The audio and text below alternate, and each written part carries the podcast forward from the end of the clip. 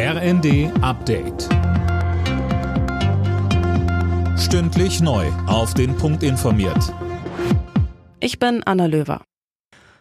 Eintracht Frankfurt hat das Finale der Europa League gegen die Glasgow Rangers gewonnen. Die Frankfurter siegten mit 5 zu 4 im Elfmeterschießen nach einem 1 zu 1 in der Verlängerung. Trainer Oliver Glaser bei RTL. Am Anfang war es schwierig.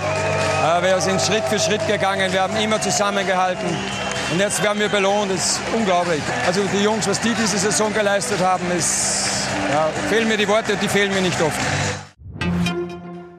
Durchbruch im Kita-Tarifstreit. Für die Beschäftigten der kommunalen Erziehungs- und Sozialdienste soll es mindestens zwei zusätzliche freie Tage pro Jahr geben und ab dem 1. Juli mehr Lohn. 130 Euro mehr für Erzieher und 180 Euro mehr für Sozialarbeiter.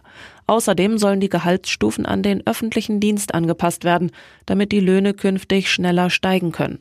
Darauf haben sich die Gewerkschaft Verdi und der Beamtenbund DBB am Abend geeinigt. Der schnelle NATO-Beitritt von Finnland und Schweden ist schon am ersten Tag ausgebremst worden. Der türkische Präsident Erdogan wirft den beiden Ländern weiter vor, Terroristen zu unterstützen. Experten vermuten allerdings andere Motive.